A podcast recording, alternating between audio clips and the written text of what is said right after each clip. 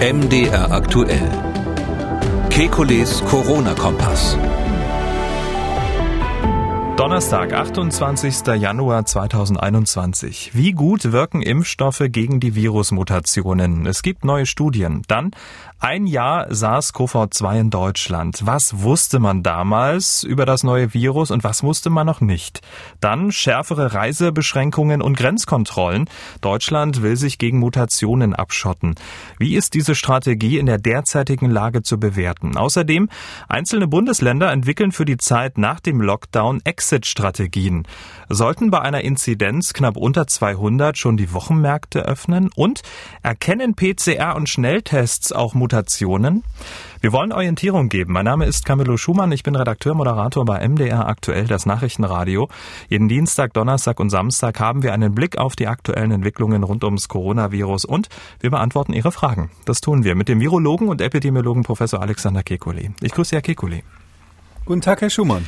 Ja, wir starten mal, würde ich sagen, mit einem kleinen Rückblick. Am 27. Januar 2020, also gestern vor einem Jahr, hat Professor Wieler, Präsident des Robert Koch Instituts zum SARS-CoV-2-Virus Folgendes gesagt. Wir haben bislang lediglich Zahlen von Fällen und Zahlen von Todesfällen. Und wenn man von diesen Zahlen ausgeht, dann können wir nicht davon ausgehen, dass das Virus viele schwere Erkrankungen macht zurzeit. Und am selben Tag hat sich dann Bundesgesundheitsminister Jens Spahn wie folgt geäußert. Äh, grundsätzlich sind wir wachsam, wir nehmen die Dinge sehr ernst, wir sind aber auch gut vorbereitet. Es gibt Pandemiepläne, es gibt äh, Umgang, äh, Umgangspläne sozusagen, was im Fall der Fälle an den Flughäfen und in den Kliniken zu tun wäre. Und am 27. Januar 2020 war es auch, als der erste Deutsche positiv getestet wurde. Es war ein Mitarbeiter des Automobilzulieferers Webasto in Bayern. Herr Kekulé, welche Erinnerung haben Sie exakt an diesen Tag? Das war natürlich die Zeit, wo im Grunde genommen äh, fast möchte man sagen, der Sündenfall des Westens stattgefunden hat. Ähm, das waren ja nicht nur Wieler und äh, der Bundesgesundheitsminister, sondern auch andere Experten. Ich kann mich an einen äh, erinnern, der gesagt hat damals, es ist zu früh Alarm zu schlagen. Herr Wieler hat kurz vorher auch vor diesem Interview, was Sie gerade gespielt haben, ja gesagt, ähm, das Virus wird nicht nennenswert sich in Europa ausbreiten. Das war für mich eigentlich so die schlimmste Zeit, weil ähm, damals natürlich einige Fachleute, zu denen ich auch gehört habe, hauptsächlich international, die haben gesagt, das wird sich garantiert ausbrechen, breiten. Das, das hat das Potenzial zur Pandemie. Wir müssen unbedingt was tun. Grenzkontrollen zum Beispiel und ähnliches oder Tests machen. Die waren ja damals schon vorhanden. Ähm, und ähm, man hat so gekämpft gegen eine wahnsinnige, wie, wie jemand, der in einen Honigtopf gefallen ist, wo alles wahnsinnig zäh ist. Also das war ähm, eigentlich die schwierigste Zeit. Jetzt ist es ja so, dass wir es irgendwie verstanden haben. Bei den neuen Varianten wird vielleicht fast die Aktivität entwickelt, die wir damals dringend hätten entwickeln müssen weil wir ja damals die ganze westliche Welt die Chance gehabt hätte, es so ähnlich zu machen wie einige asiatische Staaten, übrigens auch einige Länder im Westen. Und dann hätten wir äh, diese Pandemie wesentlich, wesentlich besser im Griff gehabt. Die Pandemiepläne, die der Bundesgesundheitsminister damals erwähnt haben, mhm. hat, die lagen eben in der Schublade und die blieben in der Schublade. Äh, und man hat nicht gemacht, was da drinnen steht. Sie haben gesagt, Sündenfall des Westens, so ähnlich hat es die WHO vor ein paar Tagen in ihrer Retrospektive auch ähm, kam zu einem ähnlichen ähm, Ergebnis. Können Sie uns ähm, vielleicht mit einfachen Worten erklären, uns da mal mitnehmen, warum ähm, es so schwer war und warum es da offenbar äh, möglicherweise Kommunikationsprobleme, aber auch Verständigungsprobleme gab bei der Einschätzung der Lage? Ui, also das ist natürlich ein Riesenthema. Ähm, ich möchte jetzt nochmal mein Buch erwähnen, da habe ich es sehr ausführlich geschildert. Also es ist äh, letztlich so, ähm, dass äh, damals es einfach die WHO, das muss man sagen, gab, die ähm, gesagt hat, dass Grenzschließungen äh, kein probates Mittel sind. Das liegt daran, dass die Rahmenbedingungen für die WHO eigentlich schon immer seit ihrer Gründung und auch davor bei den Vorläuferorganisationen waren, vor allem die Wirtschaft schützen vor übertriebenen Quarantänemaßnahmen. Das ist jetzt nicht von mir, sondern das ist quasi historisch verbrieft. Und ähm, aus dieser aus dieser Grundhaltung heraus hat die WHO gesagt, na bloß erstmal den Reiseverkehr nicht einschränken, wird schon nicht so schlimm sein und hat ja dann auch, ich erinnere mich gut an den 22. Januar, da war ja die erste Sitzung, wo die Frage war, soll man den Notfall ausrufen, ja oder nein, hat sich erstmal auf Druck der Chinesen dagegen entschieden. Äh, dass, dass man hier in dem Fall besser die Alarmglocke gedrückt hätte, ist heute klar, aber das Problem ist auch aus meiner Sicht, dass das Deutsche Robert Koch Institut und die Experten, die das RKI beraten haben, ähm, einfach sich der WHO-Meinung angeschlossen haben und ähm, wesentlich weniger, sage ich mal, auf dem Stand der Zeit waren als viele Kollegen in Hongkong.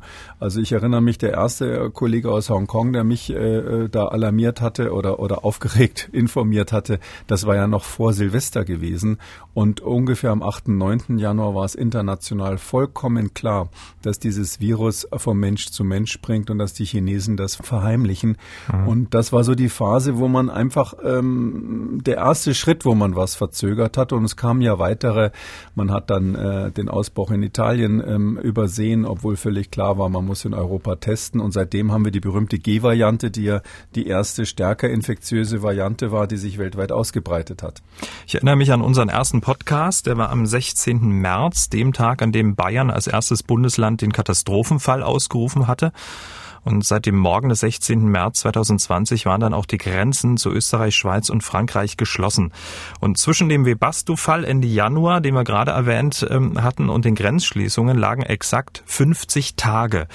Ähm, Sie haben schon ähm, Ihr Gefühl um den 27. Januar beschrieben, aber wie war denn diese Zeit ähm, in diesen 50 Tagen? Ach Gott, ich habe ja, ich habe ja Konzepte gemacht, die ich, ähm, weil ich früher mit der WHO ja zusammengearbeitet habe, dort eingespielt habe. Ähm, die sind also äh, in dem entscheidenden Gremium, was sich in der WHO ähm, gekümmert hat um Europa, ist ja meine Warnung auf dem Tisch gelegen und ähm, man hat das hat beschlossen, dass das nicht so ähm, wichtig sei, dass das quasi eine Mindermeinung war.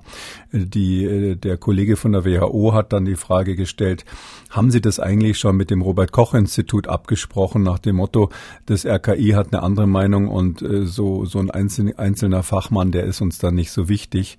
Ähm, da war ja klipp und klar drinnen gestanden, was man machen muss, um den Ausbruch in Europa irgendwie noch in den Griff zu bekommen kommen. Übrigens so ähnlich wie die Vorschläge, die jetzt von den Zero-Covid-Leuten kommen, ähm, äh, wobei das damals eine faire Chance gehabt hat, heut, hätte, heute ist es viel zu spät. Also das war für mich, äh, sage ich mal, die dunkelste Zeit, weil wenn Sie, wenn Sie ähm, Ihr halbes Leben lang sich mit Pandemievorbereitung besprochen haben, wenn Sie praktisch täglich Anrufe aus dem In- und Ausland kriegen von Leuten, äh, die sagen, was machen die da eigentlich? Haben die das überhaupt nicht verstanden? Und wenn man dann äh, täglich den Fernseher anmachen muss und so Beschwichtigungstexte hört, äh, wissend, was da kommt, das, das muss man sagen, das war äh, wirklich äh, bitter, kann ich sagen. Und äh, diese, diese Zeit war ja auch wirklich die, wo wir, wo wir es verschlafen haben, als dann der Ausbruch in Norditalien, äh, das war so Ende Februar, als der dann ähm, so war, dass man ihn nicht mehr einfangen konnte, da war im Grunde genommen schon alles vorbei. Da, da war die, äh, war das Virus aus der Pandora-Büchse quasi ausgebrochen und das bekommt man dann nicht wieder zurück oder den Geist bekommt man nicht mehr zurück in die Flasche, wie, wie ähm, mein Kollege Klaus Stör damals gesagt hat. Die Annahmen waren ja damals, ähm, ja, die Schmierinfektionen, die äh, spielen eine große Rolle. Das neue Virus, das wird jetzt nicht unbedingt gefährlich gefährlicher sein, nicht, äh, nicht so tödlich wie SARS 2002. Und jetzt wissen wir, die Aerosolübertragung ist der Übertragungsweg schlechthin. Und in Deutschland sind an oder mit SARS-CoV-2 bislang über 54.000 Menschen gestorben. Ähm, mal so selbstkritisch, wo lagen Sie mit Ihren Vermutungen im Nachhinein daneben oder gab es vielleicht auch so ein, so ein Vakuum, wo man einfach ähm, keine ähm, ja, Aussage treffen konnte? Ähm, ich glaube, also an zwei Stellen äh, würde ich jetzt sagen, lag ich selber daneben. Äh, die, die, wichtigste ist eigentlich, ich habe es komplett falsch eingeschätzt, äh, wie die westliche Welt reagieren würde. Äh, erst Europa, aber dann vor allem die USA. Das war für mich absolut unvorstellbar. Selbst bei diesem Präsidenten, der dort agiert hat, ähm, aber die haben ja hervorragende Seuchenbehörden, haben äh, bei Ausbrüchen im Ausland, ich habe das ja in Westafrika mit Ebola erlebt, da war CDC, die US-Gesundheitsbehörde, wirklich ähm, hervorragend. Ähm, und, und dass man mit so einer hervorragenden Ausstattung so dermaßen auf die Nase fällt aufgrund falscher politischer Entscheidungen und zum Teil auch schlechter Beratung durch Wissenschaftler, das war das eine, was ich nie gedacht hätte. Ich habe wirklich damals in den ersten Interviews gesagt, wir kriegen das in den Griff, weil ich ja wusste, dass die Pläne in der Schublade liegen. Und das zweite, wo ich sagen muss, war, was ich fachlich am Anfang unterschätzt habe, ist in der Tat die äh, Kontagiosität. Also ähm, es ist ja so, dass bei SARS 2003 wir nie so ganz genaue Zahlen hatten, was das wirklich für ein R0 hat. Und ähm, wir wussten einfach, dass man SARS einfangen konnte. Das ist ja im Grunde genommen das gleiche Virus. Man könnte das aktuelle Virus fast als Variante des damaligen SARS-Virus äh, bezeichnen. Und die Krankheit ist wirklich die gleiche. Es hat nur politische Gründe, dass die WHO das jetzt Covid-19 statt SARS nennt. Und ähm, da habe ich wirklich gedacht, dass man äh, das eher sozusagen wie SARS in den Griff bekommt. Und es hat sich aber vielleicht auch durch die G-Variante, die in Italien entstanden ist, durch die höhere Infektiosität, hat sich das dann doch eher so entwickelt, dass es von der Ausbreitungsgeschwindigkeit Richtung Influenza geht, ähm, dass also diese, diese Superspreading-Ereignisse quasi das sind, was man ganz selektiv stoppen muss, weil man bei den restlichen Übertragungen, ähm, sage ich mal, sowieso keine Chance hat.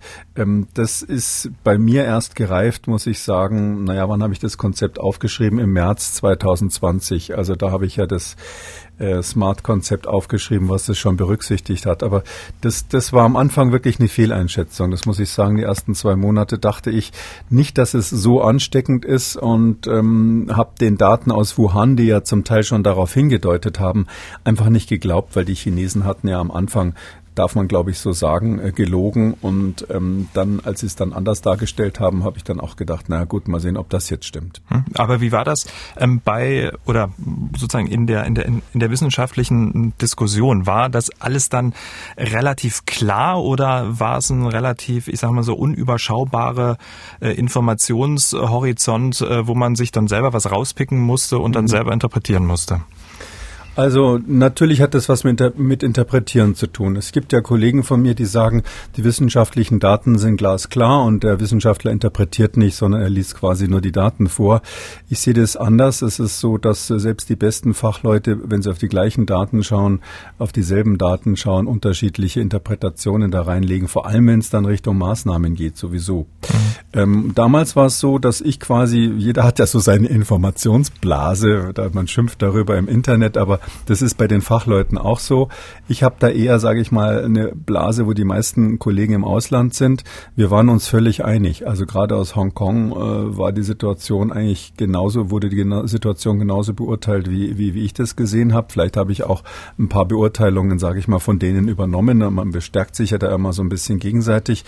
Und hier im Inland in Deutschland habe ich einfach beobachtet, ähm, dass, ähm, muss man schon sagen, auch seitens der organisierten Virologie es da so eine Gegenbewegung gab. Man hat irgendwie fast versucht, ähm, keine abweichenden Meinungen zuzulassen. Und das ist ja, glaube ich, auch bekannt, dass ich da auch das ähm, Ziel solcher, ähm, sage ich mal, fast Kampagnen geworden bin.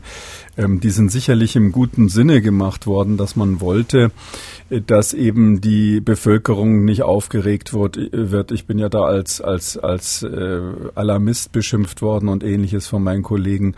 Ähm, man wollte halt einfach, dass niemand dem Robert Koch Institut widerspricht, damit ähm, es eine einheitliche Linie gibt.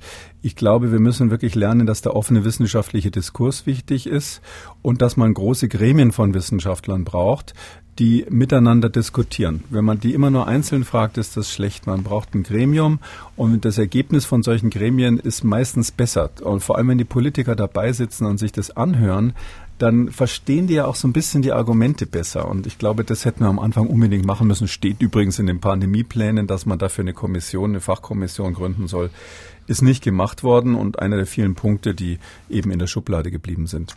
Dann haken wir das mal ab, äh, auch wenn es schwerfällt, auch weil wir jetzt noch stundenlang hätten drüber sprechen können. Das ist, glaube ich, so die eigentlich so die spannendste Phase, in der ganz viel ähm, passiert ist und vor allem auch ganz viel nicht passiert ist. Ähm, wir können nicht auf die nächste Pandemie warten. Das hat EU-Kommissionspräsidentin Ursula von der Leyen gesagt. Die EU, die plant ja ein gemeinsames Pandemieabwehrprogramm und auch eine neue Behörde, die HERA, äh, ähm, Health Emergency Response Authority. Ende letzten Jahres hat die EU-Kommission auch einen Pandemieplan vorgelegt. Ziel der ganzen Aktivitäten eine gemeinsame Gesundheitsunion. Ähm, das hört sich für mich jetzt so als ähm, in Anführungszeichen Außenstehender so an, wie als wäre man von dieser Pandemie überrascht äh, ge gewesen und äh, man möchte jetzt für die nächste, die vielleicht erst in ein paar Jahrzehnten kommt, äh, wie das immer routinemäßig so ist, vorbereitet sein. Äh, wie neu sind denn diese Pläne da? sprechen Sie den nächsten wunden Punkt an. also es ist so, äh, ja, also den ersten in der Art, äh, jetzt bin ich etwas über 60, habe ich so mit Ende 20 in der Hand gehabt.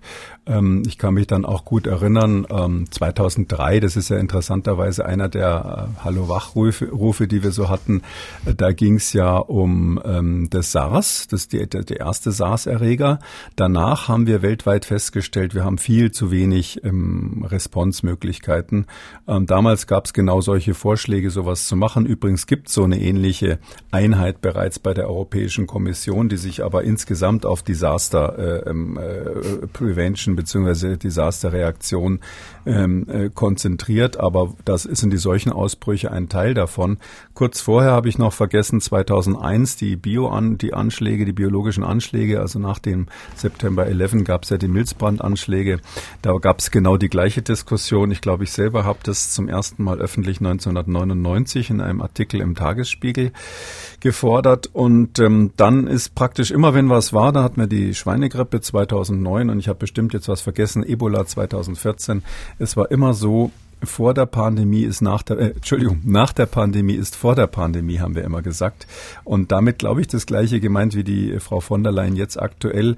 Wir müssen uns auf die nächste vorbereiten und ähm, ja, mal sehen, ob es was wird, wenn, wenn die Welt dann quasi wieder in den Alltag zurückfällt irgendwann und vor allem äh, den langen, langen Schuldenzettel sieht, der von dieser Pandemie übrig geblieben ist und daran zu nagen hat. Da müssen wir noch aufpassen, dass da äh, keine Weltwirtschaftskrise daraus entsteht dann im Nachfeld. Ich glaube, da werden die nächsten Probleme entstehen und dann ist die Frage, wie effektiv das alles wird. Wir haben ja viele Schauplätze, äh, die global noch nicht funktionieren. Übers Klima möchte ich jetzt gar nicht sprechen, aber das ist natürlich eigentlich die viel, viel größere Baustelle, die ja komplett liegen geblieben ist während der Pandemie. Hm, jetzt soll das ja auch eine neue Behörde werden, ähm, also mit Struktur, mit Befugnissen. Ähm, braucht's die? Also war das, was man äh, bisher an Struktur hatte und äh, an Verantwortlichkeiten nicht durchschlagkräftig genug? Ähm, also dass man jetzt sich komplett neu aufstellt? Ja, das ist jetzt, ähm, muss man auf zwei Ebenen beantworten. Das eine ist die Frage, brauchen wir wissenschaftlich mehr als das wir haben? Da meine ich eigentlich nein. Also ähm, ich habe ja als ähm, damals ein Paper geschrieben als Reaktion auf 2003 den SARS-Ausbruch und einen Vorschlag gemacht für ein weltweites Alarmsystem. Das habe ich immer verglichen mit einem Erdbeben-Frühwarnsystem, wo wir ganz früh erkennen, ähm, ob Viren ähm, unterwegs sind, neue Viren unterwegs sind, wo man zum Beispiel im Tierreich nachschaut, was ist dort unterwegs unterwegs, äh, wo man vor allem bei Menschen, die in Regionen leben, wie zum Beispiel in Südchina, wo solche Krankheitsausbrüche ja häufig herkommen, aber auch Regionen Afrikas, wo wir Fledermauspopulationen haben mit äh, gefährlichen Viren, dass man bei den Menschen die Blutproben, die sowieso gemacht werden, regelmäßig untersucht. Und wenn man da was Merkwürdiges feststellt, das kann man heute mit Methoden machen, die also, äh, sage ich mal, nicht so speziell nach einem Virus suchen, sondern die generell feststellen können, neues Virus ja oder nein ähm, dass man dann quasi so eine früh, Investigation hat, ein Team hinschickt und mal nachschaut. Ähm, da war ich nicht der Einzige, gab es Kollegen in den USA, äh, kenne ich mehrere, die ähnliche Vorschläge gemacht haben. Und ähm, das gibt's eigentlich so ein bisschen schon. Das sind Programme, die in den USA hauptsächlich gelaufen sind. Da wurde Geld für ausgegeben. Trump hat es zwischendurch mal gestoppt, aber es ist inzwischen wieder neu aufgelegt. Und es gibt quasi so diese Frühwarnung der, vor den Viren und, und diese Systeme haben wir und mit den modernen, mit den modernen modernen Social Media verbunden ist das eigentlich schnell genug, ist es. Also wenn man jetzt erinnert an bei SARS-CoV-2 waren die ersten Warnungen ja Ende Dezember raus. Und das hätte eigentlich noch gereicht. Ähm, die Frage ist nur dann, was macht die Politik damit? Und da ist wirklich die Schwachstelle. Ähm, gerade die EU ist ja in vielen Stellen, ähm, sage ich mal, von der Struktur her gut aufgestellt. Aber wenn es dann um die konkreten Han Umsetzungen geht, äh, hängt es halt immer an einzelnen Staaten, die ihre Partikularinteressen vertreten. Und deshalb kommt es nicht zu schnellen gemeinsamen Entscheidungen. Und ich glaube, daran wird auch so eine Kommission oder so eine neue Struktur in Brüssel nichts ändern. Dafür bräuchten wir eigentlich sowas wie eine biologische, äh, eine internationale biologische Behörde unter dem, unter den Vereinten Nationen. Äh, das wäre, glaube ich, eher sinnvoll, dass man die Daten zusammenfließen lässt, die also da relevant sind. Das geht auch bis zu Themen wie biologische Artenvielfalt, Erhalt der Biodiversität. Ähm, ich glaube, wenn man da ähm, jemanden hätte, der an der Stelle ähm, auch sozusagen die globalen Sicherheitsaspekte im Auge hat und der Konzepte entwickelt. Das ist ja immer das, was fehlt. Äh, übergeordnete Konzepte. Dann wäre das eine gute Sache, weil die WHO hat hier zum wiederholten Mal einfach das nicht geliefert. Robert Koch Institut hat es auch nicht geliefert, sondern nur die ähm, äh, Dinge ähm, quasi am Anfang wiedergegeben, die von der WHO kamen. Und wenn jetzt da von ganz oben, von Anfang an ein sehr starkes Signal gewesen wäre aus der Wissenschaft, dann glaube ich, ähm, hätten es die Politiker schon schwerer gehabt zu sagen, wir ignorieren das. Ich erinnere mich an das erste Treffen der europäischen Gesundheitsminister, wo Herr Spahn dann hingereist ist und zurückkam und hat gesagt, ja, wir haben beschlossen, eng zusammenzuarbeiten und sonst nicht eine einzige Maßnahme umgesetzt wurde. Da war schon äh, mein Vorschlag auf dem Tisch des Robert Koch Institut und des Gesundheitsministeriums gelegen. Den, äh, und wenn man dann sagt, na, wir haben gesagt, wir reden drüber und wir, wir halten, wir, wir halten zusammen in dieser Krise, dann ist das natürlich viel zu wenig.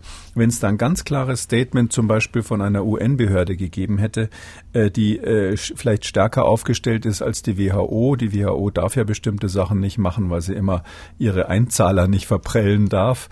Ähm, das wäre, glaube ich, gut gewesen zu dem Zeitpunkt. Gut, dann beenden wir sozusagen den Rückblick und auch die Bewertung, was die EU äh, in Zukunft äh, vorhat. Ähm, wir werden vielleicht in zwei, drei Jahren, wenn sich dann alles mal so entspannt hat, mal wieder so ein, so ein Podcast außer der Reihe machen, äh, nur unter dem Thema, was macht eigentlich die EU in Sachen Pandemiebekämpfung?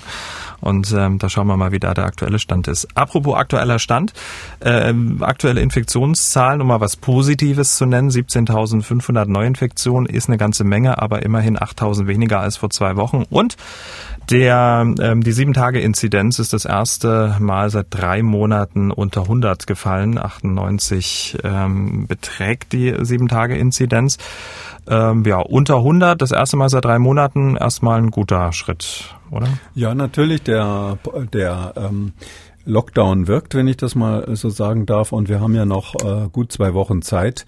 Ähm, das, äh, bis dahin wird es auf jeden Fall so sein, dass wir in einer Phase sind, wo wir über ähm, sage ich mal, ähm, geänderte Maßnahmen nachdenken können. Hm, und über die wollen wir gleich reden. Während die Infektionszahlen jetzt sinken, denkt die Bundesregierung aber laut darüber nach, sich nach außen abzuschotten. Grund ist natürlich die Angst vor Mutationen, die Reisende ins Land bringen könnten. Zu den Maßnahmen gehören laut Bundesinnenminister Seehofer deutlich schärfere Grenzkontrollen, besonders an den Grenzen zu Hochrisikogebieten, aber auch die Reduzierung des Flugverkehrs nach Deutschland auf nahezu null, so wie Israel das derzeit auch macht, um die Einschleppung des Virus Virus, äh, die, der Virusmutation zu verhindern. Ein Sprecher des Bundesinnenministeriums hat auch der DPA bestätigt, dass ein entsprechender Beschluss derzeit abgestimmt wird und die Einschränkungen könnten laut Bild für Flughäfen schon nächste Woche umgesetzt werden. Ähm, Deutschland schottet sich ab. Wie bewerten Sie diese, dieses, dieses Vorgehen gerade aktuell in der Situation? Hm. Also ja, jetzt haben wir gerade so haben Sie sozusagen mir die Brücke gebaut. Das ist ja das, was vor einem Jahr sinnvoll gewesen wäre. Die Frage ist, ähm, wie wie groß der Effekt jetzt noch sein wird.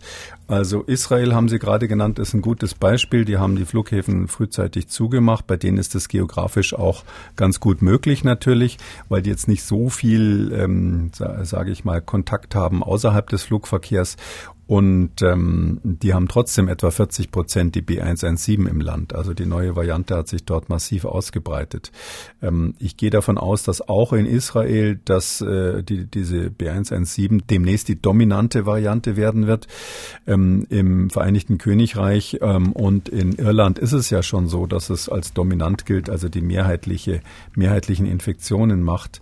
Hm, wir sehen das Gleiche auch in Ländern außenrum. Ich glaube, Belgien ist irgendwo bei 25 Prozent gerade in der Größenordnung. Bei Portugal ist es so, dass ähm, gerade gesagt wurde, hm, dass wahrscheinlich Ende Februar ähm, dort ähm, hauptsächlich das B117 vorhanden wird äh, vorhanden sein wird und so weiter. Das heißt also, wir haben es mit einer Situation zu tun, wo diese Variante auch in Deutschland schon vorhanden ist.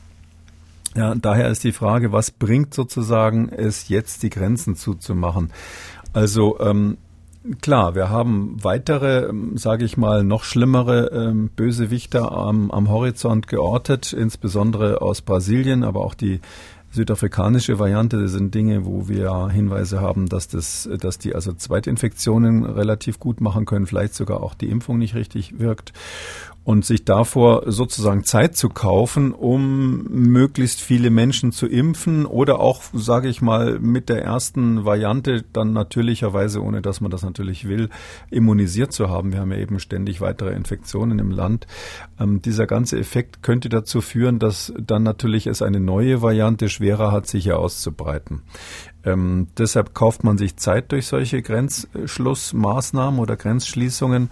Man muss sich aber immer im Klaren sein, dass man hier tatsächlich nur vorübergehend ein bisschen bremsen kann. Wir werden das nicht äh, auf Dauer draußen halten können, so wie die Chance am Anfang der Pandemie bestanden hätte.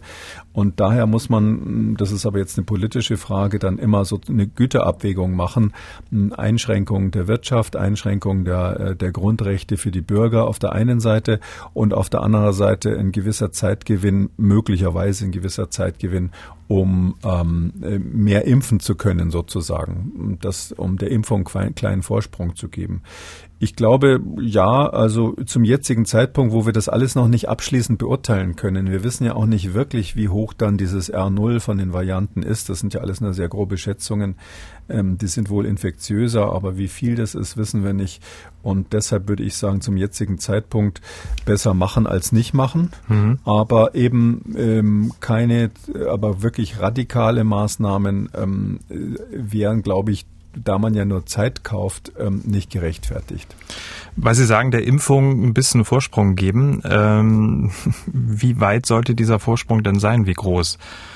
Ähm, wenn das ab nächster Woche, fragen Sie mal, wenn das ab nächster Sie mal bei BioNTech nach und bei Moderna und AstraZeneca wird ja jetzt gerade öffentlich angezählt. Ja, also äh, da, das ist eben die Frage. Also das kann keiner richtig modellieren, wissen Sie. Das ist so, äh, wenn ich jetzt bei den Impfstoffen äh, bleibe ich bei meiner Prognose, die glaube ich auch schon echt ein Jahr alt ist. Äh, da werden wir irgendwie im zwischen Mai und Juni werden wir in einem Bereich sein, wo wir, wenn wenn jetzt nicht was ganz Großes schief geht, erste Herdenimmunisierungseffekte sehen. Also erste epidemiologische Effekte der Impfung sehen, so wie man es in Israel ja gerade glaubt zu messen.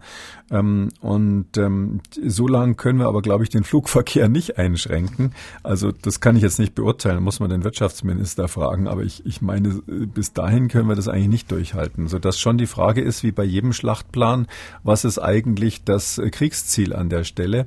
Jetzt haben wir Ende Januar, ähm, ja, jetzt machen wir noch zwei Monate die Grenzen zu, dann haben wir der, der Impfung einen gewissen Vorsprung äh, verschafft, aber wir werden danach auch nicht in dem Bereich sein, dass die Impfungen einen echten starken epidemischen Effekt haben, also antiepidemischen Effekt. Wir werden in dem Bereich sein, dass die Impfungen dann hoffentlich die Risikogruppen besser schützen. Das wäre mhm. aber ein kompletter Strategiewechsel, weil das ist ja immer abgelehnt worden, dass man sagt, es geht um den Schutz der Risikogruppen und, und, und, die, äh, und die, die anderen lässt man da im viralen Sturm Sturm stehen.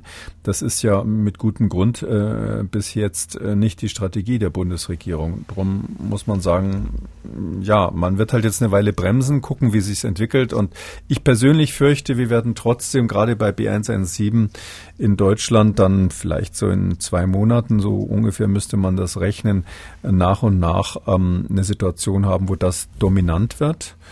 Ähm, wir werden deshalb keine höhere Sterblichkeit haben. Wir werden, wenn wir die äh, antiepidemischen Maßnahmen weiter betreiben, auch B117 in den Griff bekommen mit genau den gleichen Maßnahmen, mit denen wir jetzt die italienische Variante bekämpfen. Und ähm, deshalb ähm, muss man halt überlegen, wie lange man da international zumachen will. Vielleicht sage ich noch ein Beispiel. Ähm, es ist ja so, also ähm, Großbritannien, also das Vereinigte Königreich, hat ja bekanntlich die Grenzen zu Portugal geschlossen wegen der, wegen der dort aufgetretenen südafrikanischen und neuerdings auch brasilianischen Variante. Portugal wiederum hat die Grenzen zu Großbritannien geschlossen wegen der B117-Variante.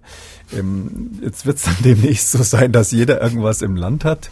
Ähm, ich habe gehört, in Garmisch ist auch was Neues gefunden worden. Mhm. Ähm, also äh, die Frage ist, wo soll das hinführen, wenn wir jetzt weltweit immer, immer mehr Varianten finden? Ähm, wir, am, am Schluss machen wir einfach alles zu und jeder kocht sich dann nur noch einheimische Produkte. Und möglicherweise macht es ja auch dann nur europäisch Sinn, wenn man mal, wenn man jetzt wirklich ähm, die ähm, starke Verbreitung von B117 und möglicherweise noch zwei andere Mutationen in Europa verhindern will, dass man mal äh, gesamteuropäisch, was weiß ich, sechs Wochen, acht Wochen den Flugverkehr so stark einschränkt äh, und äh, Grenzkontrollen etc., dass äh, zumindestens äh, die Impfung europaweit ähm, einen gewissen Vorsprung haben. Wäre das sinnvoller? Ja, das wäre natürlich die europäische europäische, äh, die europäische Zusammenarbeit ist ja im Grunde genommen äh, das zweite Thema, wo man bei dieser Pandemie äh, so ein bisschen traurig sein muss. Das erste ist für mich wirklich, wie die USA reagiert haben und in Europa ist auch nicht so richtig viel konzertierte Aktion zu erkennen gewesen. Das wäre hier eine weitere Chance, das zu machen.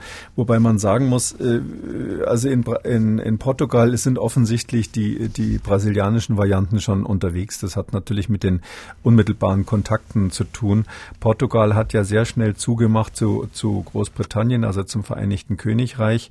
Aber zu Brasilien, die Flüge aus Brasilien wurden in Portugal ja erst gestern gestoppt worden. Also Costa hat gestern, der Premierminister hat gestern bekannt gegeben, dass die Flüge aus, aus Brasilien jetzt gestoppt werden.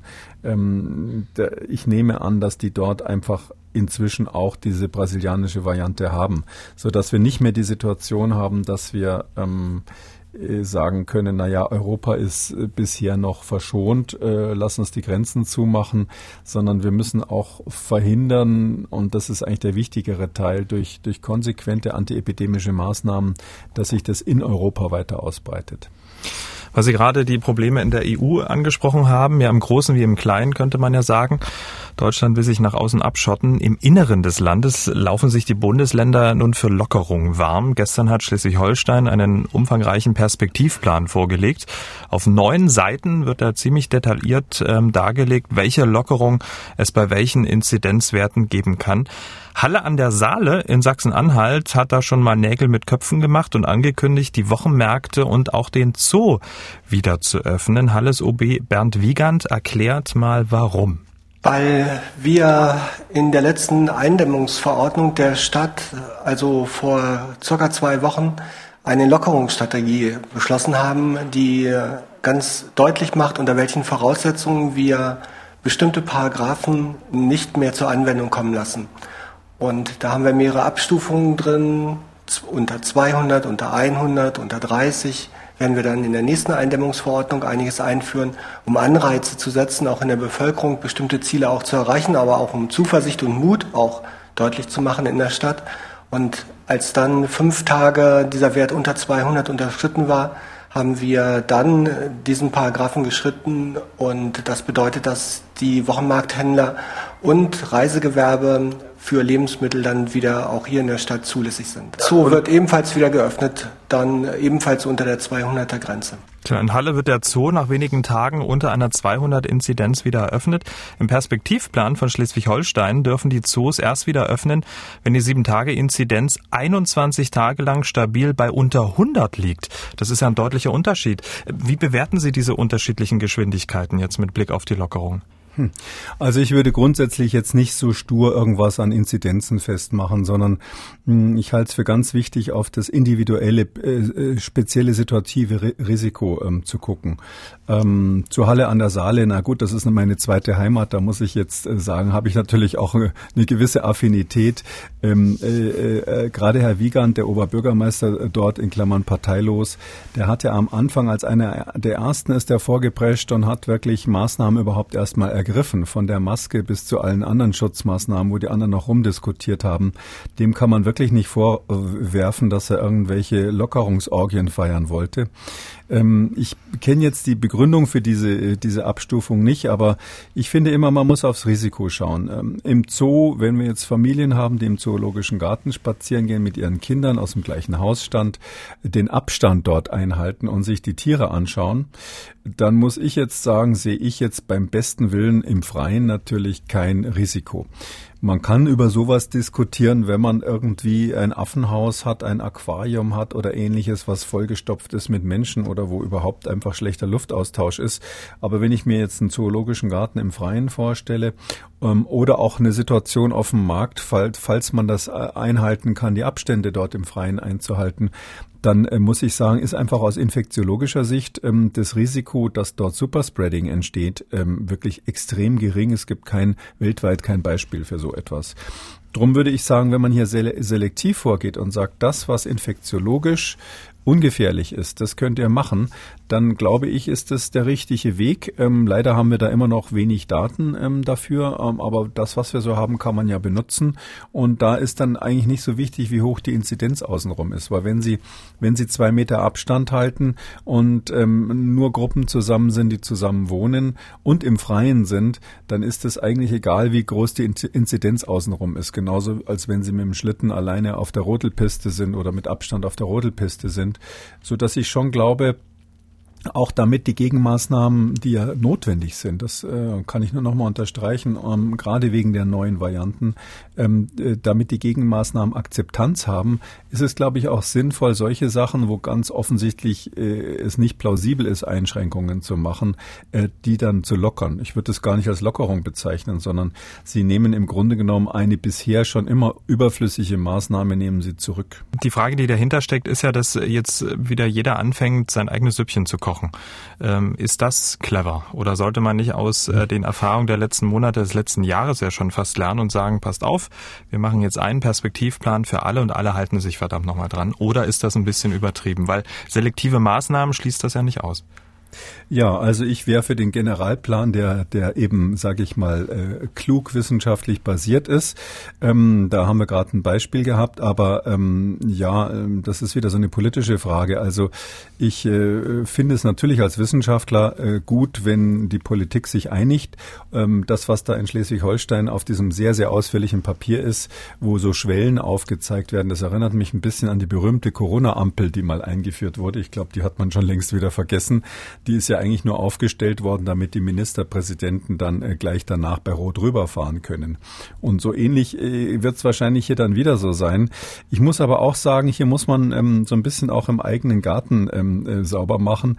Die Wissenschaftler sind sich ja auch nicht mehr einig. Also selbst die Leute, die also eigentlich mh, normalerweise mh, relativ schnell ähm, zu, einem zu, einem, zu einem Konsens kommen. Ich habe früher immer gesagt, Diskussionen von Wissenschaftlern sind total langweilig, weil nach drei Minuten weißer Rauch aufsteigt.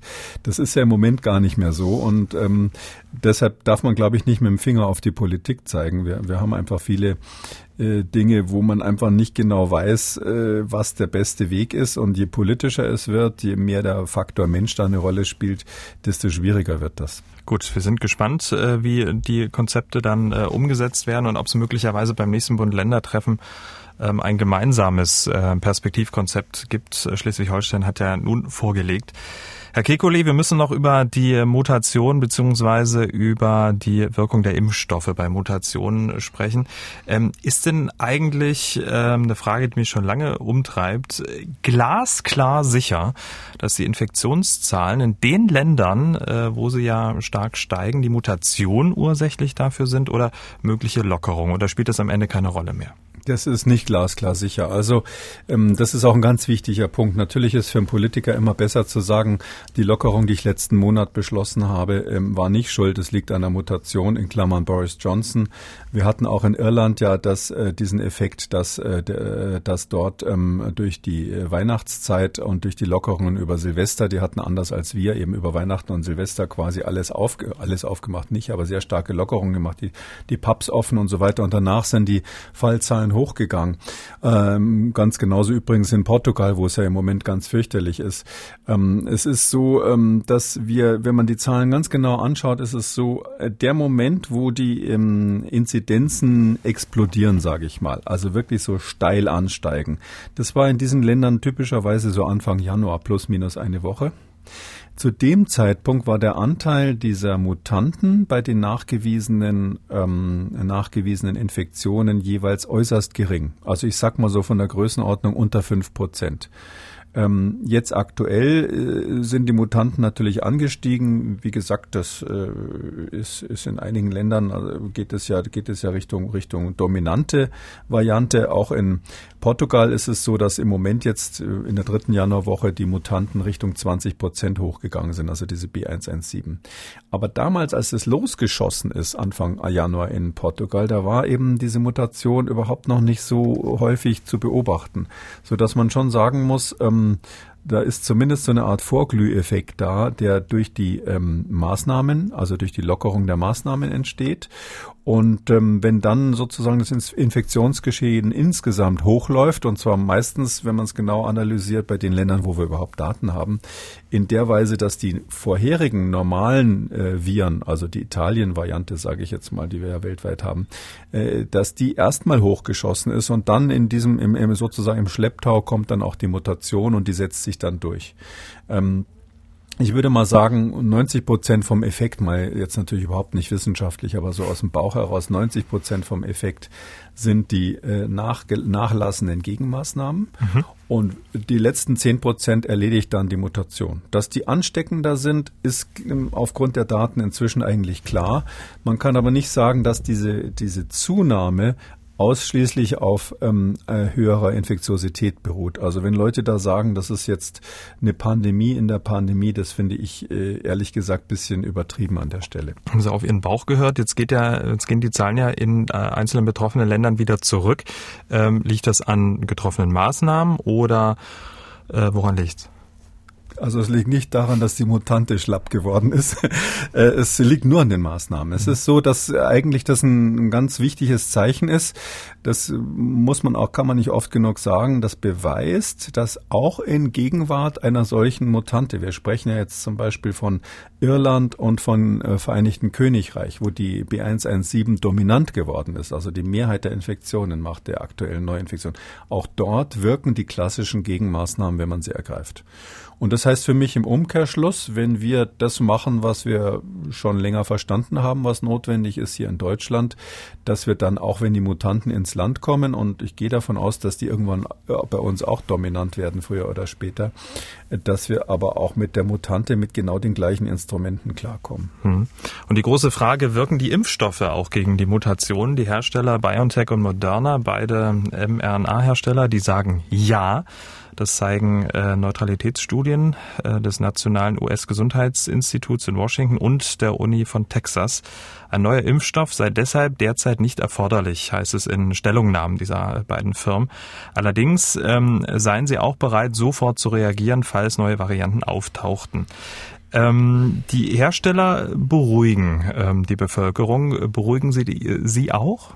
Oh Gott, also erstens bin ich immer dagegen, sich aufzuregen. Sie merken ja ähm, auch bei diesen Mutanten, glaube ich immer, wir kriegen das in den Griff. Man muss da unterscheiden. Also das eine ist die B117 aus, ähm, die im Vereinigten Königreich erstmals nachgewiesen wurde, wo sie wirklich herkommt, weiß ja keiner.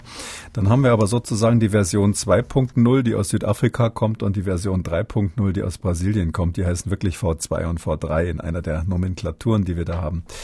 Also die, äh, zunächst mal, was Sie erwähnt haben von, von, von Pfizer BioNTech. Da ist es ja so, ähm, die haben jetzt gerade gestern das als Preprint veröffentlicht und ähm, darauf bezieht sich auch die Pressemitteilung.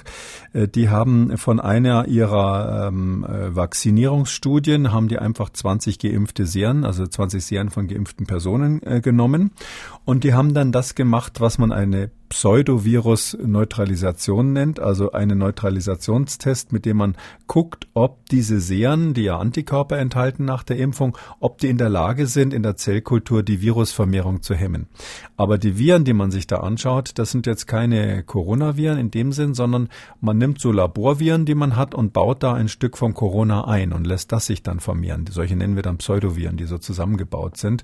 Und ähm, da haben die getestet, wenn man da Mutationen mit einbaut, ähm, wirken dann unsere äh, Serien von den geimpften Personen noch.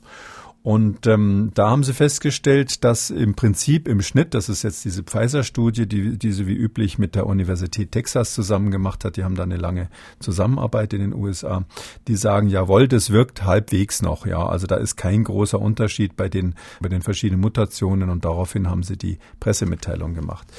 Wenn man sich jetzt genau anschaut, gibt's aber da zwei Pferdefüße dran. Der eine ist, wir wissen ja, dass diese sowohl die britische Variante als auch die Süd südafrikanische als auch die brasilianische, die haben ja so ein ganzes ganzes äh, Bouquet von Mutationen, sage ich mal. Es sind dann acht oder neun Mutationen alleine in diesem berühmten Spike-Protein. Äh, die haben von diesem ganzen Bouquet aber nur drei Mutationen eingebaut in ihre Pseudoviren. Also die haben nur drei getestet. Zugegeben drei, wo man glaubt, dass die besonders wichtig wären, aber eben nur drei. Und ähm, wenn man sich die Daten dann anschaut, stellt man fest, dass von diesen 20 ähm, Serien, die sie untersucht haben, äh, die Hälfte so war, dass, dass es wirklich eine gute ähm, Neutralisation gab. Das heißt also, da ha haben sogar die, äh, die, äh, die Antikörper, die in diesem Serum der Patienten waren oder der, der Probanden waren, die haben sogar besser gewirkt, ungefähr doppelt so gut gewirkt wie, wie normalerweise, wie mhm. gegen, die, gegen die normalen Varianten. Da sagt man, hey, super aber sechs von zwanzig haben doppelt so schlecht, also nur halb so gut gewirkt. Ähm, in, Im Mittel gibt es dann sozusagen plus minus null und das haben sie publiziert. Die Daten sind, würde ich jetzt mal sagen, nicht ganz eindeutig, ähm, weil es eben unterschiedliche Gruppen gab, die unterschiedlich reagiert haben. Und es ist so, man hat nur drei dieser acht oder neun Mutationen eingebaut. Und so ein, so ein Protein, ähm, also das ist ja so ein Eiweißmolekül, das kann man sich als ganz langen Faden vorstellen, der so aufgeknäult ist, so ähnlich wie ein komplett verwurstelter äh, Wollknäuel, wenn man, äh, wenn die Katze irgendwie äh, der Oma beim Stricken, äh, die Oma beim Stricken quasi überrascht hat. Und die haben eben ganz bestimmte Konformationen, wie wir sagen. Also die Form dieses Gesamtknäuels hängt von vielen kleinen Stellschrauben ab. Und es ist ein Riesenunterschied, ob sie dann nur drei Stellstrauben verändern, wie es hier gemacht wurde, oder eben das komplette Paket machen, was in der Variante sich ja offensichtlich genetisch durchgesetzt hat, sonst wäre sie nicht so erfolgreich. Und da gibt es eben andere Studien, die das gemacht haben. Genau, ähm, die haben Sie gelesen, die kommen ein bisschen zu einem anderen Ergebnis. Ähm, wenn man die jetzt vergleicht, ähm, wie würden Sie die ähm, einordnen? Ja, da gibt's zwei Studien, die das gemacht haben. Ich gehe da jetzt nicht so im Detail drauf mhm. ein, aber die eine von den beiden ist von Columbia University in New York. Der David Ho ist dort. Das ist ein ganz berühmter Mann aus der AIDS-Forschung noch. Der wurde mal Man of the Year im Time Magazine genannt vor langer Zeit, kommt auch in meiner Vorlesung deshalb vor. Ähm, äh, die haben das so eine Studie gemacht und die haben die äh, britische und die südafrikanische Variante untersucht. Und dann gibt's eine weitere Studie, die ist von Moderna gemacht worden, zusammen mit dem ähm, US-Gesundheitsbehörde NIH NIH ähm, äh, in der Nähe von Washington. Das ist die Behörde, wo, wo der berühmte Tony Fauci ähm, arbeitet. Und die sind eigentlich zu einem extrem ähnlichen Ergebnis gekommen sowohl Antikörper, die man aus älteren Studien hat oder auch für Therapien hat, die also im Labor hergestellt wurden, sogenannte monoklonale Antikörper, die haben die Eigenschaft, dass sie nur eine Stelle ähm, an so einem Protein erkennen, also in diesem riesen Wollknäuel sozusagen nur einen ganz kleinen Ausschnitt sich äh, anschauen und da anbinden oder nicht. Bei denen ist es so, dass eine deutliche Reduktion ähm, der Bindung ähm, stattgefunden hat, insbesondere bei der südafrikanischen Variante ganz kleiner Effekt auch bei der britischen, aber der ist nicht so groß gewesen. Und dass vor allem die, ähm, die Sehern, also die Sehern von Personen, die entweder die Krankheit durchgemacht haben oder auch geimpft wurden mit dem BioNTech Moderna Impfstoff, äh, mit den BioNTech oder Moderna Impfstoffen, ähm, dass auch da es so ist, dass ähm, dort eine Reduktion der Wirksamkeit dieser, dieser Antikörper, die da in dem Serum drinnen sind, stattgefunden hat. Konkret in Zahlen ist es so, die hatten, also die eine Studie vom David Ho, die hatte 20 äh, Patienten Sehern sich angeschaut und hat festgestellt, dass da die, ähm, die B117 ähm, dreifach ungefähr schlechter festgehalten wird, wenn man so will, von den Antikörpern und die südafrikanische etwa 10 bis 30-fach schlechter. Also doch ein ganz erheblicher Effekt bei der südafrikanischen Variante. Und auch bei den Geimpften ist es so, dass das B117 etwas schlechter wirkt, zweifach schlechter ähm, als die normale, ähm, der, der normale zirkulierende Typ Und ähm, bei den äh, bei dem ähm, äh, bei dem Geimpften, bei dem südafrikanischen ist es ungefähr sechs bis achtfach schlechter, sechs bis neunfach schlechter. Das heißt also kurz gesagt, die südafrikanische Variante, äh, da haben wir jetzt doch deutliche Hinweise darauf, ähm, dass sie ähm, sowohl bei der Impfung als auch bei Leuten, die die Infektion durchgemacht haben, vom Immunsystem nicht so gut erkannt wird. Und dann gibt's noch die brasilianische, die heißt bei uns dann V3, also sozusagen Version 3. Da ist es so, dass es die unangenehmste von allen, da ist äh, noch nicht getestet worden. Bis jetzt keine der beiden Studien hat das bis jetzt untersucht. Aber die Daten kann man so ein bisschen extrapolieren, weil die Mutationen ähnlich sind. Mhm. Da wird es mindestens so übel aussehen wie bei der südafrikanischen. Übrigens, ähm, eine kleine Vorlesung zu monoklonalen Antikörpern in Ausgabe 143. Ähm, die alles entscheidende Frage ist, ähm, ist das jetzt leicht Irreführung der Öffentlichkeit durch diese Firmen oder ist es zu vernachlässigen? Ja, also in dem Paper, also in der Publikation, die ich gelesen habe, das ist natürlich auch ein Preprint, übrigens mhm. wie alles, was ich gerade besprochen habe, ähm, das sind alles Preprints, also Sachen, die noch nicht äh, von, von Gutachtern ähm, richtig durchgeguckt wurden. Ähm, und das ist so, dass in dem Paper, da steht da, in dem äh, Pfizer, Pfizer äh, BioNTech Paper, wo auch die Universität Texas beteiligt war, da steht klipp und klar drinnen, dass das eine Schwachstelle ist, dass sie eben nur drei Mutationen da eingebaut haben haben und nicht das komplette, das, die komplette Variante sozusagen simuliert haben im Labor. Ähm, ich muss jetzt sagen, natürlich so Presseleute, die machen, die lassen die Schwachstellen immer gerne weg. Ob das jetzt schon Irreführung ist, weiß ich nicht. Das ist ja dann auch ein bisschen Aufgabe der Wissenschaftsjournalisten, ähm, sowas nachzulesen, äh, vielleicht auch diesen Podcast zu hören. Ich bin ganz sicher, das wird auch in anderen Podcasts jetzt besprochen und ähm, dann der Öffentlichkeit zu erklären, was es damit auf sich hat. Aber äh, man kann sich das ja klar vorstellen. In dem einen Fall ist quasi etwas sehr Artifizielles getestet worden. Da sieht's noch irgendwie gut aus, aber auch nicht nicht so richtig gut. Das geben sie ja zu, dass sie eben keine hundertprozentige Wirkung mehr haben. Und die anderen, die quasi The Real Thing sozusagen imitiert haben, die sehen ganz klar, dass es eine Einschränkung der Impfstoffwirksamkeit bei beiden, Moderna und Pfizer gibt und dass es leider auch bei Personen, die die Krankheit durchgemacht haben, ganz klar eine Einschränkung gibt, insbesondere bei der ähm, südafrikanischen Variante und damit auch bei der brasilianischen. Oder kurz gesagt, wir sind in der Situation, dass wir damit rechnen müssen, dass wenn die kommen, und das mhm. wird früher oder später der Fall sein, dann haben wir einfach viele, viele Leute, die zum zweiten Mal ähm, SARS-CoV-2-Infektionen bekommen können. Und ich würde sogar so weit gehen und vermuten, dass ein Teil der Menschen, die jetzt in der zweiten Welle nochmal, das ist ja so ein erstaunliches Phänomen, die jetzt nochmal Covid bekommen haben, obwohl sie offensichtlich im Frühjahr es schon mal hatten.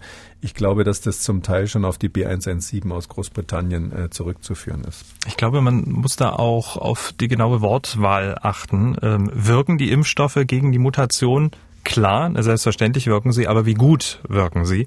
Ich glaube, das sollte man beachten, wenn man jetzt ähm, durchs Internet streift oder ähm, Zeitungen liest, dass man da genau hinschaut, äh, wenn man sich diese Information dann zu Gemüte führen will, um das Ganze bewerten zu können. Ja, das ist ein wichtiger Hinweis und da muss äh, ich, ich versuche ja immer am Schluss noch was Positives zu sagen. Äh, man kann aber jetzt, und deshalb muss man ein bisschen weiter in die Zukunft gucken. Was wird denn jetzt passieren? Es wird so sein, dass ähm, immer mehr Varianten auftauchen. Das sind die ersten, die wir genau angeschaut angeschaut haben, da werden mehr kommen. Und natürlich wird es Varianten kommen, das ist ganz normal, das nennen wir eben auch Antigen-Drift, das sehen wir bei anderen Viren, also dass also diese, die, sage ich mal, das, was das Immunsystem sieht, dieses Antigen, dass sich das langsam verändert, das Virus wäre ja blöd, wenn es das nicht machen würde und sich einfach nur so eradizieren lassen würde. Das wird passieren, wenn wir neue Varianten haben, aber es werden immer mehr Menschen entweder durch Impfung oder durch natürliche Informat äh, Infektionen weltweit äh, so eine Immunität zumindest mal gegen eine Variante haben. Und wenn dann die nächste kommt, wird man nicht mehr so schlimm krank. Dann ist das Immunsystem schon mal gebrieft gegen den einen. Ja, dann kriegt man trotzdem noch eine Infektion, ähm, aber man wird nicht mehr so schwer krank. Äh, dann kommt die übernächste und die übernächste und deshalb glaube ich, dass wir ähm, vielleicht so in einem Jahr in der Situation sein werden, dass die Weltbevölkerung in der Lage ist, dass wir eigentlich alle irgendwie Immunität gegen irgendeine Variante dieses SARS-CoV-2 schon haben und dass dann die neuen Varianten eben immer harmlosere Erkrankungen machen, so dass es zwar neue Varianten gibt, aber die werden uns jetzt nicht dann im günstigen Fall nicht mehr stärker plagen, als es die Grippe macht. Ähm, und das ist auch deshalb wichtig, weil es wird ja so viel diskutiert, ähm, höre ich auch von Kollegen ganz oft so diese wichtige Bedenken, ja, wird es, gibt es überhaupt sterilisierende Immunität? Wird es so sein, dass Menschen, die geimpft sind, dann das Virus nicht weitergeben können? Das ist ja so eine Diskussion, mhm. die, die dann immer mit den, mit den neuen Freiheiten für Geimpfte verbunden wird. Da kann man ganz klar sagen, das wird natürlich nicht so sein. Sterilisierende Immunität bei einem Virus, was sich ständig verändert, wird es nicht geben, sondern wir werden immer Geimpfte haben, die auch mit neuen Varianten sich anstecken können und dann natürlich, obwohl sie selber weniger schwer krank werden, ein bisschen das Virus weitergeben können. Aber was bedeutet es insgesamt, wenn wir die Alten schützen? Und das ist ja sowieso unser Konzept, dafür sorgen, dass die besonders äh, äh, die Risikobevölkerung so halbwegs in Deckung geht. Und wenn dann hauptsächlich, äh, wenn die Weltbevölkerung so halbwegs durchimmunisiert ist, die Jungen, die danach kommen, wenn das diejenigen sind, die infiziert werden, ich glaube im Jahr werden 100 Millionen Menschen geboren, habe ich irgendwo mal gelesen, ähm, wenn die infiziert werden in jungen Jahren, so wie wir es bei den ganzen klassischen Kinderkrankheiten haben, dann äh, haben die ja praktisch keine Symptome, es tut ihnen nicht weh letztlich und wenn sie älter sind, sind sie eben dann immun, halbwegs immun gegen dieses Virus, sodass also auch äh, SARS-CoV-2 sozusagen seinen Schrecken verlieren wird ob und äh, obwohl es Varianten gibt und vielleicht sogar gerade weil es Varianten gibt, weil dadurch die Menschen eben immer wieder ein Challenge kriegen, wie wir sagen, eine neue Provokation fürs Immunsystem und im Laufe der Zeit ist man dann gegen alles gewappnet, was da so daherkommt. Damit kommen wir zu den Hörerfragen. Die Rosi hat gemailt. Mich würde interessieren, ob die gängigen Corona-Tests, PCR, Antigen, auf äh, die neuen Corona-Mutationen überhaupt reagieren. Oder kann es sein, dass die Fallzahlen sinken, weil die Mutationen durch die gängigen Tests nicht erfasst werden? Mit freundlichen Grüßen, Rosi. Also bei den PCRs haben wir das, äh, sage ich mal, voll im Griff. Da ist es so, wir wissen, dass die britische Mutation an einer Stelle von einem bestimmten Test einen Ausfall äh, erzeugt, aber der ist genau bekannt. Das wird keiner heutzutage mehr übersehen. Ähm, und ähm, bei den Antigen-Schnelltests ist es so, also da weiß ich nicht bei allen Tests, wie die funktionieren, aber der, der in Deutschland sehr viel verwendet wird von BD Biosensor, der hier von Roche vertrieben wird, der Antigen-Schnelltest, da ist es so, der geht äh, gegen das äh, Nukleokapsid des Virus, also der geht nicht gegen dieses äh, Spike-Protein, also der äh, stellt nicht das Spike-Protein fest, was da außen drauf ist, sondern einen anderen Teil von dem Virus, der von diesen Varianten eigentlich kaum betroffen ist. Das ist relativ stabil und ähm, das sind ja auch keine, typischerweise keine monoklonalen ähm, Tests, die also monoklonale Antikörper hätten, die also jetzt nur eine kleine Stelle des Virus erkennen, sondern typischerweise macht man die mit Tiersehern, wo also eine ganze Mischung von Antikörpern drinnen ist. Und dadurch würde ich sagen, bis es ein, dass ein Ausfall bei so einem Antigenschnelltest stattfindet durch die Varianten, die wir bis jetzt sehen, ist extrem unwahrscheinlich. Tja, damit sind wir am Ende und wir haben mal wieder eine positive Nachricht zum Schluss. Das hatten wir lange nicht. Ähm, nach mehr als 300 Tagen im Krankenhaus ist der 74 Jahre alte Covid-Patient Geoffrey Wolf in London endlich nach Hause entlassen worden. Der Mann war im März 2020 schwer erkrankt und danach über zwei Monate lang künstlich beatmet und ins Koma versetzt worden. Zwischenzeitlich gab es dann kaum noch Hoffnung. Auch ähm, ja, die Familie hat ihn fast schon aufgegeben. Aber im Juli wachte er dann unerwartet auf. Dann hat, hat er noch einen Schlaganfall bekommen. Jedenfalls konnte er jetzt äh, nach 300 Tagen, nach fast einem Jahr das Krankenhaus wieder verlassen. Ist das nicht eine schöne Nachricht? Oder?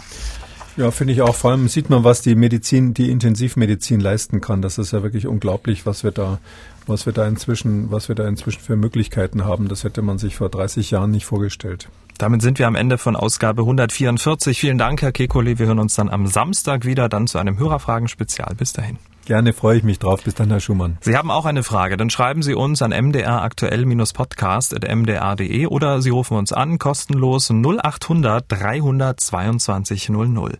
Kekules Corona-Kompass als ausführlicher Podcast auf mdraktuell.de, in der ARD-Audiothek, bei YouTube und überall, wo es Podcasts gibt. Wer das ein oder andere Thema nochmal vertiefen möchte, alle wichtigen Links zur Sendung und alle Folgen zum Nachlesen unter jeder Folge auf mdraktuell.de. Übrigens sollten Sie durch die Corona-Pandemie Probleme mit Ihrem Arbeitgeber, Ihrem Vermieter oder andere rechtliche Dinge zu klären haben, dann hilft Ihnen der Rechthaber weiter, der Podcast für juristische Alltagsprobleme mit dem Anwalt Thomas Kinschewski. Klicken Sie rein, derrechthaber.de. MDR aktuell. Kekules Corona-Kompass.